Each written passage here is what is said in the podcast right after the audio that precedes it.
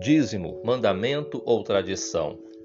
A Bíblia é um livro divino humano, ou seja, ela é 100% humana e 100% divina. Humana porque homens a escreveram ao longo de milhares de anos. Divina porque homens inspirados pelo Espírito Santo a escreveram. Ela tem vários escritores, mas um único autor, Deus, e por ter esse caráter divino, ela não foi feita para ser interpretada e sim revelada pelo Espírito de Deus diretamente ao espírito do homem, principalmente em questões de punho escatológico. Escatologia é a ciência que estuda os acontecimentos do tempo do fim. Mas por ter também esse caráter humano, ela foi escrita por homens então eu preciso sim ter o mínimo de conhecimento, de discernimento para as questões que demandam um conhecimento básico de regras de interpretação bíblica. Como, por exemplo, o Velho Testamento é uma sombra, uma alegoria do Novo Testamento. O mistério oculto no Velho Testamento é revelado na pessoa do Messias Jesus, ou seja, o Velho Testamento é incompleto sem o Novo, e o Novo não faz sentido sem o Velho. Dessa forma, é incorreto desprezar o Antigo Testamento sobre o pretexto de que, ah, agora não estamos mais sobre o jugo da lei, e sim debaixo da graça redentora de Jesus.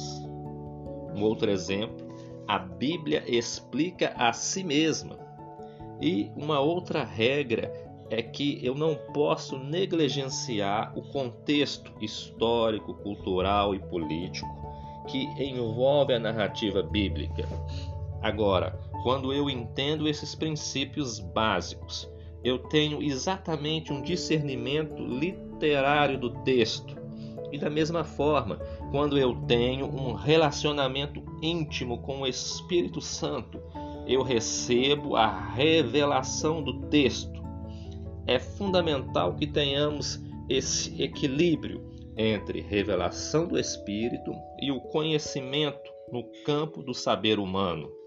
E tudo isso me capacita a identificar quando, por exemplo, um texto é tirado do seu contexto para justificar ou criar uma doutrina segundo o entendimento pessoal de alguém ou por interesse próprio.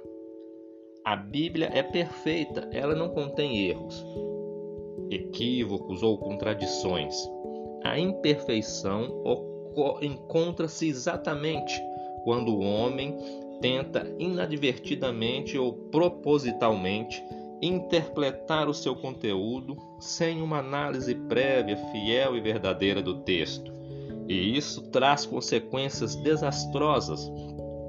Quantas guerras surgiram ao longo do tempo em nome da religião? Guerras sem sentido que jamais tiveram vencidos ou vencedores.